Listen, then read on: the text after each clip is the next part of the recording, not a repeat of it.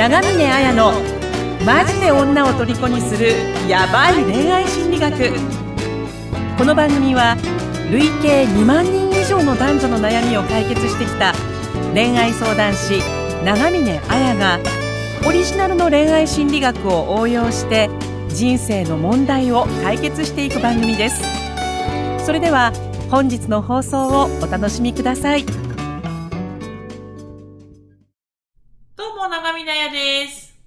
どうも、インタビュアーの村松です、はい。えーこの番組は恋愛や愛の本質について探求していきます。具体的なテクニックやノウハウを知りたい人は、番組説明欄にある恋愛心理操作術無料オンライン講座、復縁ライン術無料オンライン講座、メルマガに登録してくださいね。はい。はい。ということで、ちょっとスムーズに読めるように。そうですね、なんか滑、滑舌がいい村松さんですね。はい。頑張って練習を。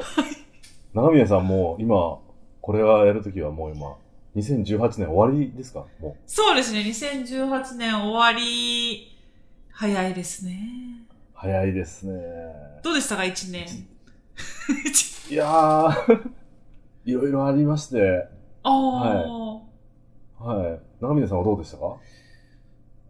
い、ろいろありまして、とか別に全然、あ結構別になんか駆け抜けてきたっていう感じですけど。駆け抜けてきたね。はまた2019年も駆け抜けて。い。そうですね、あの、はい。雷神のごとく。わかんないですけど、はい悩める男性の回答をビシバシと。そうですね。あの勝手に回答、勝手に回答していきたいと。なんか、そ、そんなによ良くない一年だったんですか？あ、僕ですか？はい。あ、そんなことないですよ。あの、いい、いい一年でしたよ。あ、じゃあね、また、1月に、オフ会みたいなことを募集するんで、その時に、じゃあ村松さんに聞いてくださいとか言って、皆さん聞いてください、みたいな。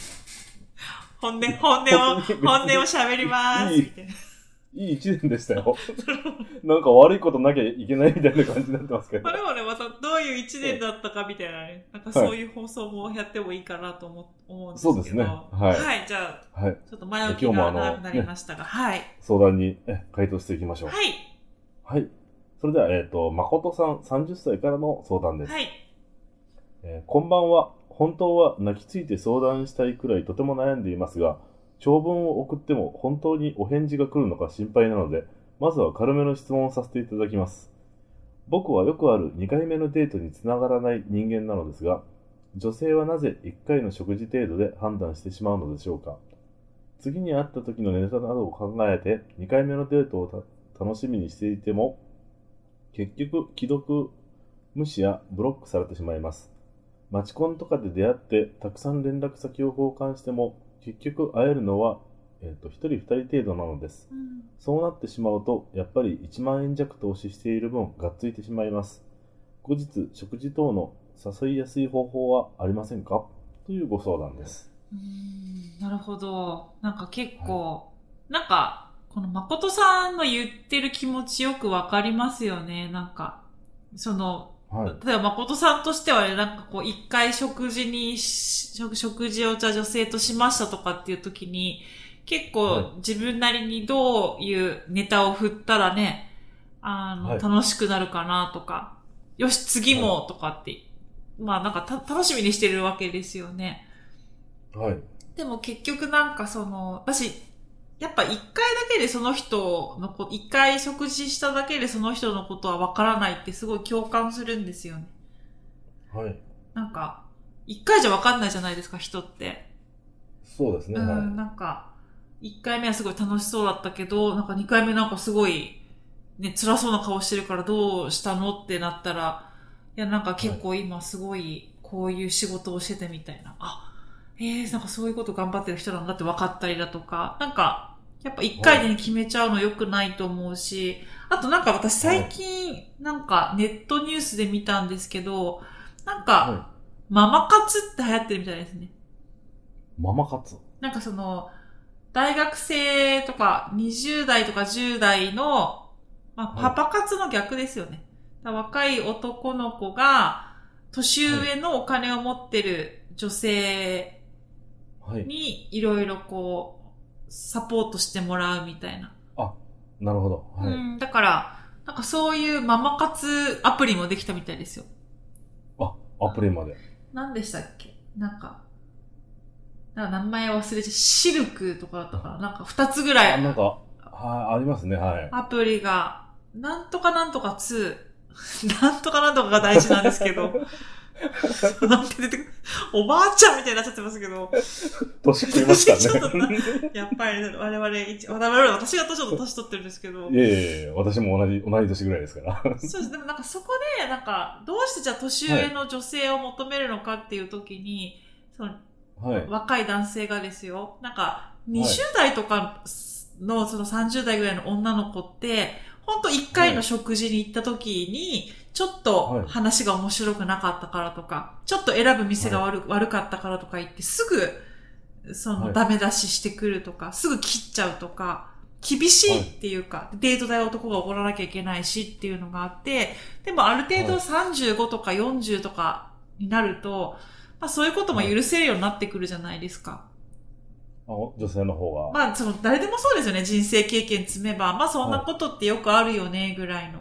あ、そうですね、はい。だからなんかそういう意味でも、なんていうのかな、こう今婚活とか恋活とかしてる男性たちはいで、そのまあ、あの大変なのかななんて思うところはあるんですよね。なんか、そ、そ、はいそれで、その記事となんか、女の子も若かったりすると厳しかったり、はい。まあ若くなくても厳しい人は厳しいかもしれないんですけどね。そうですね、うはん、ちょっと前置きが長くなりましたけど、まあそんなことを思って、まあじゃあ、その、1回目は、まあ食事できるけども、2回目とかはすぐ既読無視とかブロックとかされて会えない。じゃあどういうふうにつなげればいいのっていうい。はい。ことなんですけど、まず、まあ、2つアドバイスあるかなっていう時に、あの、はい愛とはやっぱり理由なき利他性で与えるものだよっていうことと、あとはい2つ目は損したくない作詞男の3つの特徴と具体的な改善策っていうことをお伝えしようかなと思うんですけど、はい。なんか、あの、じゃあどうしたら、こう次、女の子が厳しすぎるっていうのも確かにあるとは思うんですけど、あの、はい。やっぱうまくいかない男性、まあ、誠さんもそうかなと思うんですけど、既読、1回目はあ会えたけど、既読無視とかはい。ブロックされちゃうっていう時に、なんかとにかく、付き合い、付き合い、付き合いに持ち込みたいとか、ああ、はいと。にかく次の食事にもなんとか OK してもらおうみたいなことばっか考えてるんですよね。はいなるほど。なんか自分に得になることしか考えてないっていう感じじゃないですか、そしたら。はいそうですね。自分の要求ですね、全部。そうですね。あとは、あの、気持ちはわかるんですけど、はい。マチコンとかで、まあそのマチコンとかで一回1万円弱投資してるからその分回収したい。そう。なるほど。はい。そういう気持ちもわかる。婚活アプリとかやってても男ばっか課金されてって確かにそうなんですけど、はい。まあ、確かにその、資本主義社会ですから、あの、何か物を買ったらそれに見合う対価を払うっていう、ある意味、ギブアンドテイクなわけですよね。はい。でも、なんていうのか、そういうその、でも人間関係って、そ、そこじゃ、そう、そうじゃ、そういう原理とは全く違うところで動いてるってことを知ってほしいんですね。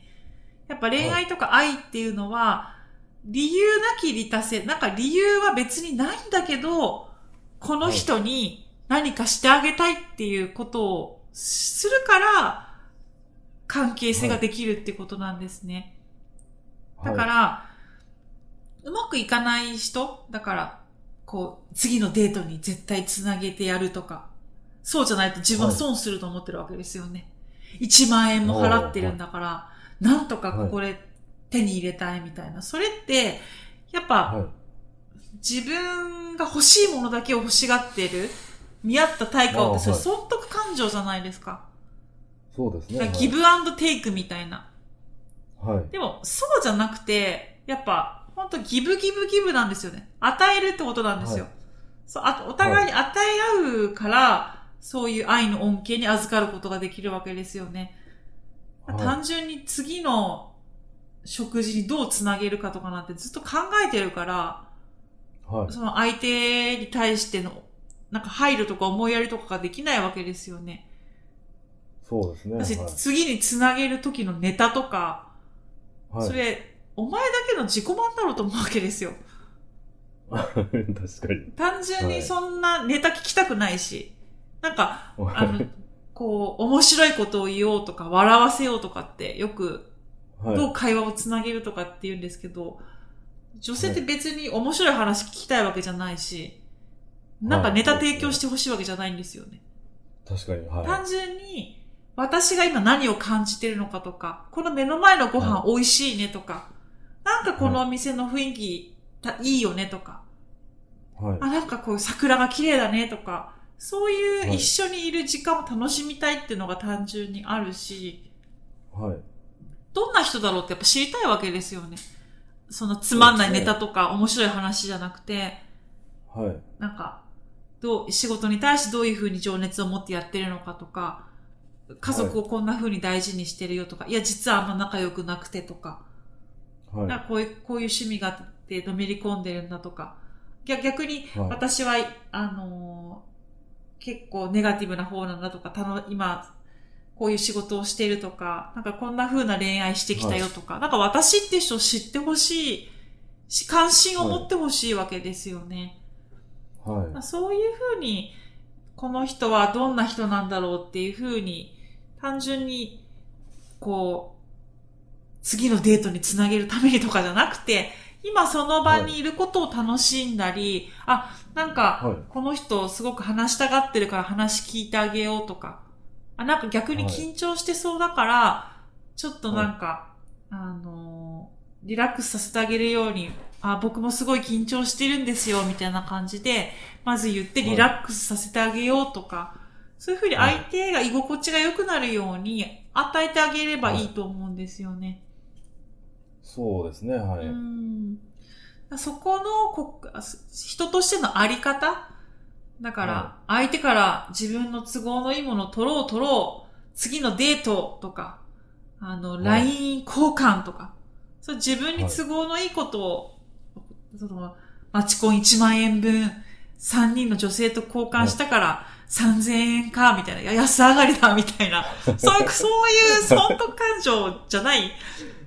はい。そうだったら恋愛っていうものはできないから、そうですね。うん。だはい。から、な、別に理由はない。こう相手から何かもらえるわけじゃないんだけど、この人を居心地よくさせてあげたいとか、はい。この人のことを知りたいとか、今はここを楽しみたいってことをやってくれってことですね。い。はいそ。この構えを大事にしてください。はい。でもなんかあの、話してて居心地のいい男性だったら、女性だって次に会いたいって自然に思いますもんね。そうなんですよね。なんか今は日、なんか、マン・オブ・ゴールドプログラムに入ってきてくれてる人ですごい頑張ってる人がいるんですよ。い。はあの、全然もう悩んでばっかりで何も行動できなかったんですけど、どんどん、あの、マチコンとか、あと、合コンとか、あの、はいい、ろいろジモティーとかっていうので、コミュニティ探して、バドミントンやってみたりだとか、やっぱ頑張ってるんですけい。ど、はい。やっぱ頑張ってる分、次、はい次につなげたいみたいなのは、なるほど。そう、そう、その、その、そ次につなげたいっていう時の話をしてる時に、あ、こういう顔して話しているんだろうなってわかるんですね。もうなんか相手の女性の顔見てないんですよ。頭、はい眉間にシワ寄せて、こう、上の方向いてるんですね。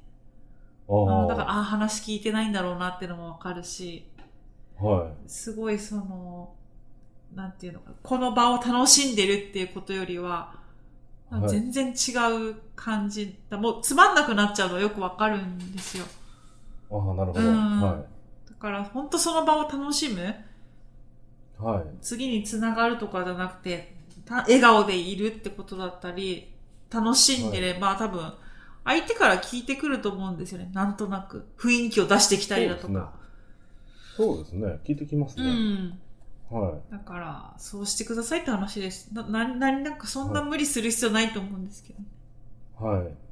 ちょっとなんか気合が入りすぎて、ちょっと空回りしちゃってる感じですかね。そうです。なんか単純だから、うん美味しい料理を一緒に味わおうとか、そうですね。うん楽しもうっていう友達感覚でやってる方が、はい。だし、相手の人に気配ってあげるってことですよね、単純に。はい。うん、なんか、そう、なんか、あのーまあ、サラダ取り分けてあげるとか、そういうことを、とかっていうことよりも、単純に緊張を解きほぐしてあげようとか、はいなんかそういう当たり前のことでいいと。まあ、それは当たり前じゃないんでしょうね。でも当たり前のことをやるだけで 変わると思うんですけどね。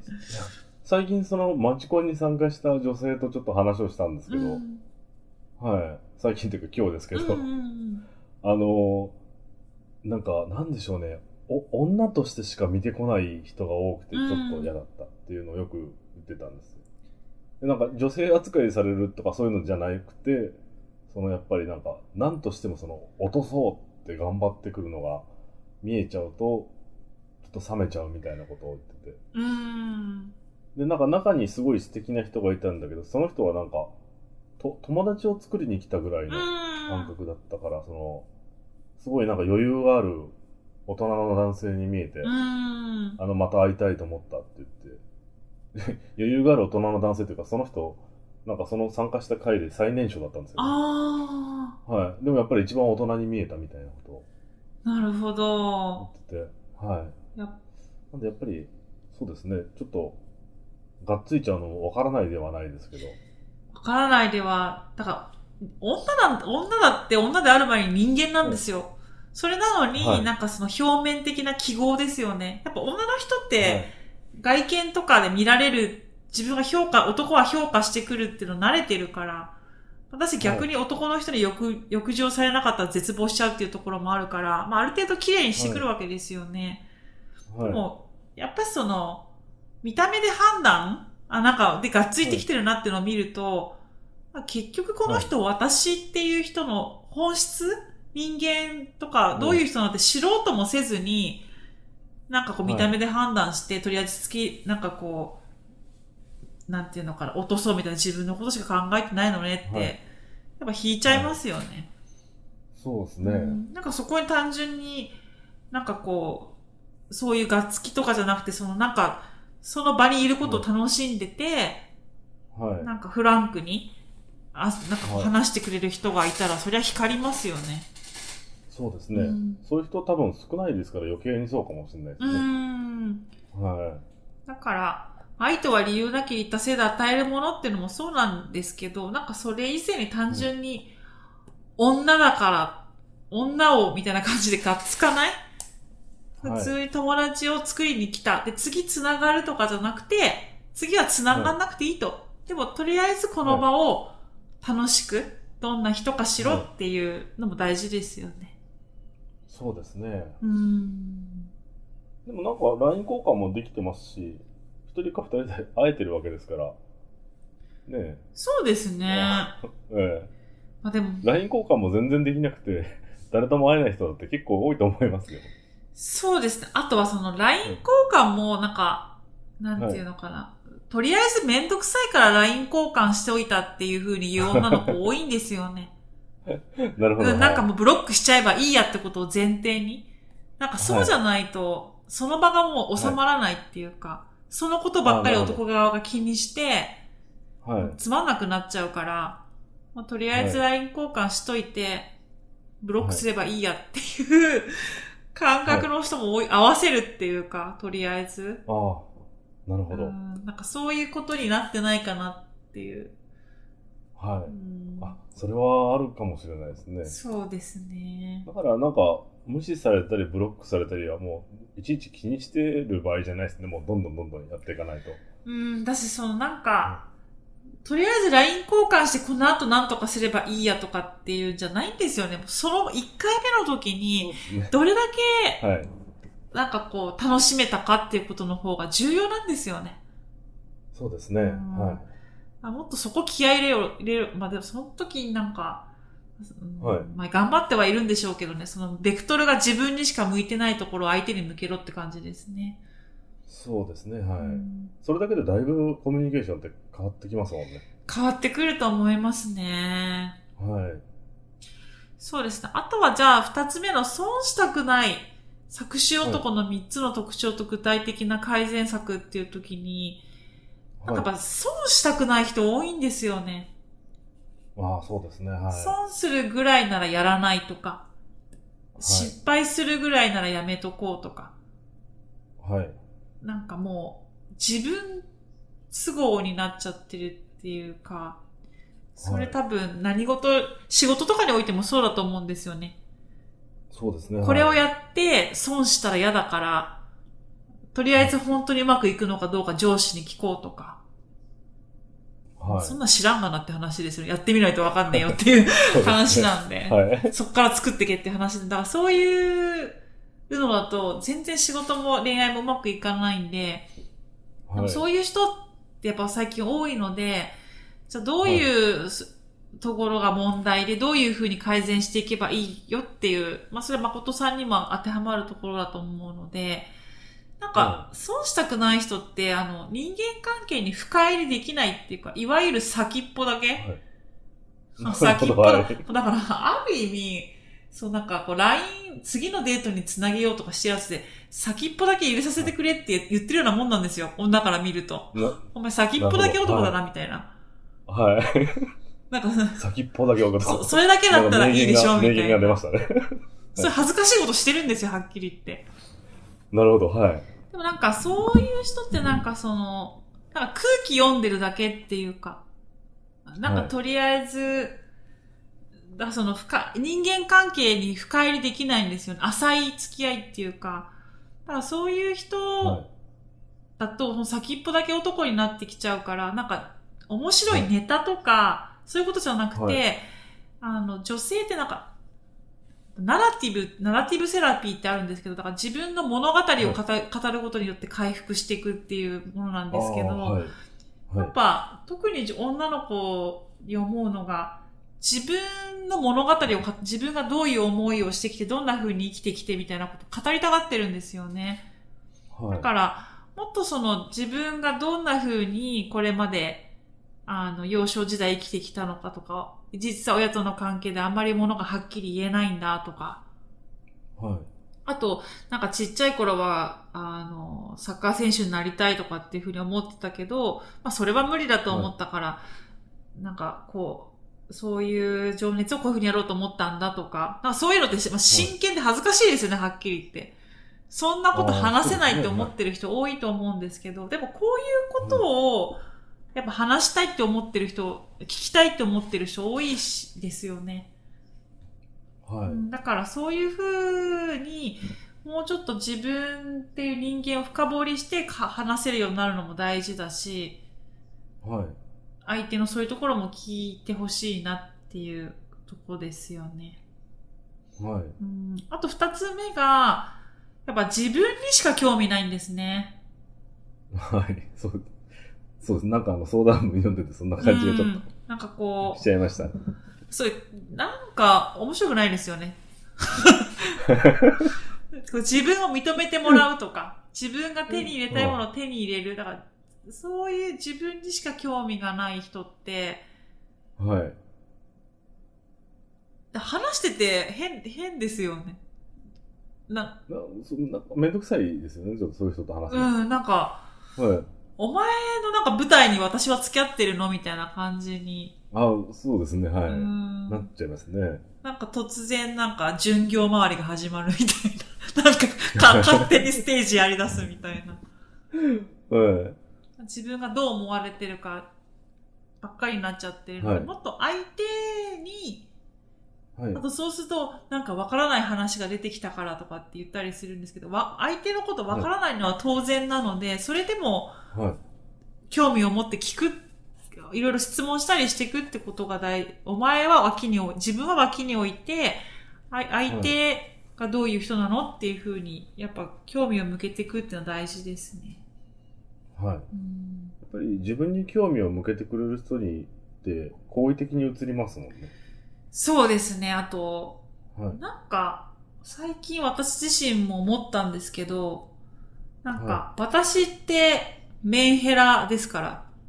もう、あの、元メンヘラヤリマンなんですけど、なんかそう、メンヘラヤリマンの時は私も自分にしか興味がなかったわけですよね。自分に自信がないから、あの、はい男の人に愛されたいと思ったし、私のこと分かって分かってっていう感じだったんですよね。あああ、なるほど。つま、はいつまらない女だったと思うんですよ。まあ、もしかして今でもつまらないかもしれないですけど、でも、えあの、でも自分にしか興味がない男だとうまくいかないんですよね。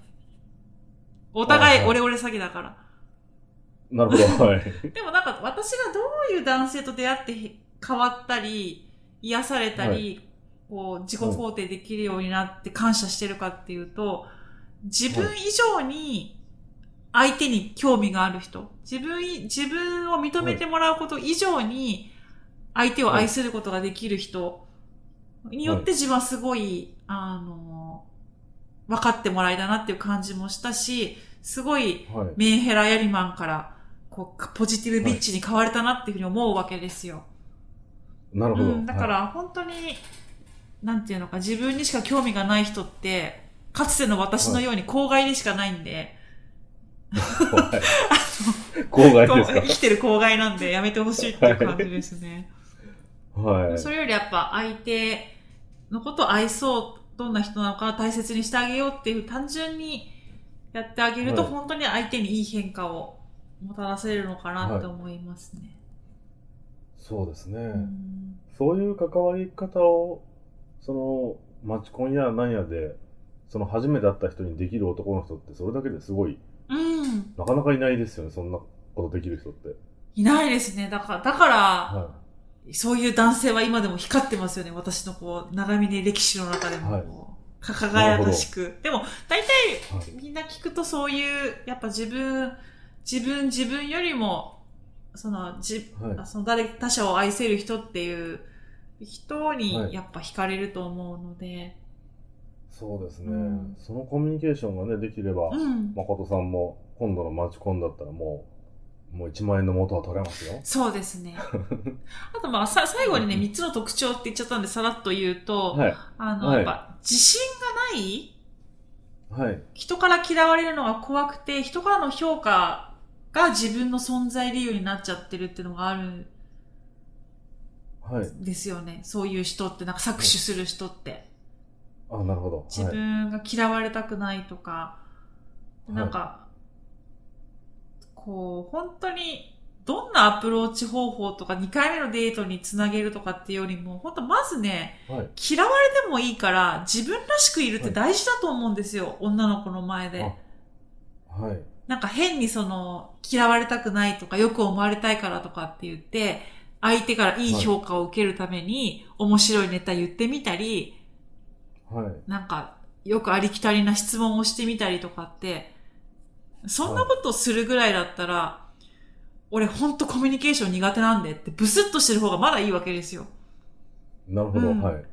その人の個性ですね。そうです、そうでです。あ、はいそそういう人なんだなと思って、す。はい。あの、でも話は聞くからとかって言ってくれれば、あ、なるほど、そういう人なんだなと思うじゃないですか。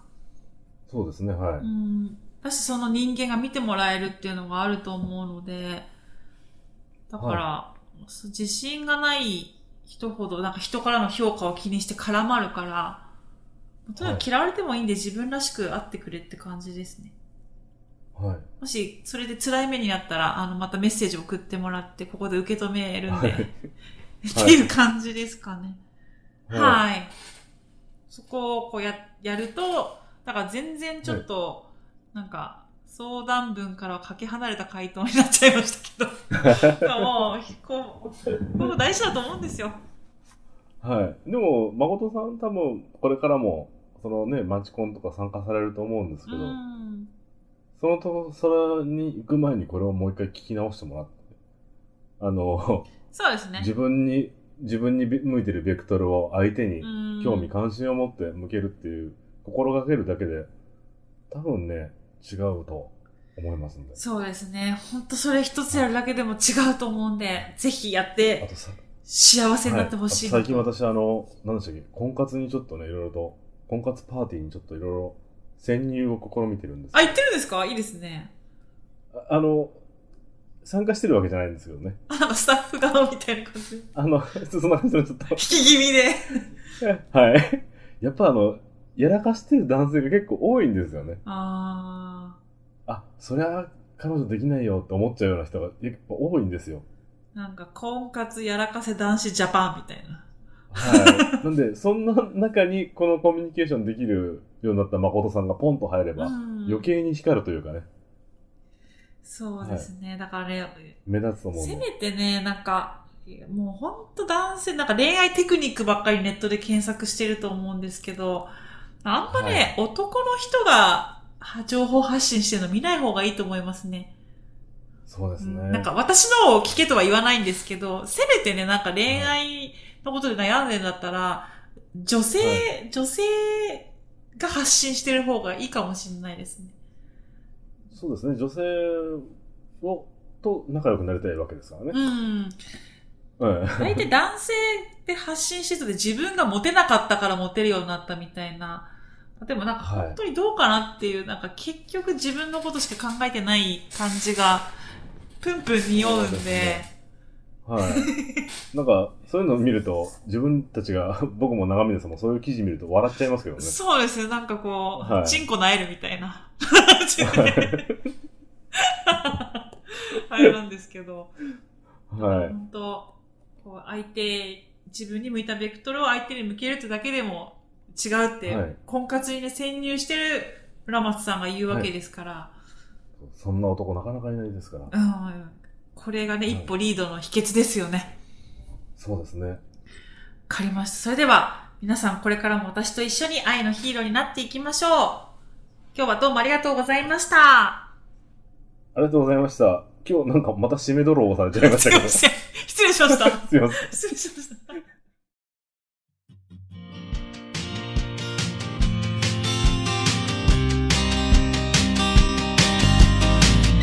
本日の番組はいかがでしたか？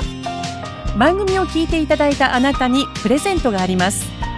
ポッドキャストの再生ボタンの真下にあるエピソードメモの表示ボタンをクリックすると長峰綾のオリジナルメディアラブアカ僕らの恋愛アカデミア復縁アカデミアの URL が掲載されています。それぞれのメディア内に完全無料で受講できる恋愛成功の極意満載のオンライン講座があります。ぜひ登録して幸せをつかんでくださいね。それでは次回の放送をお楽しみに。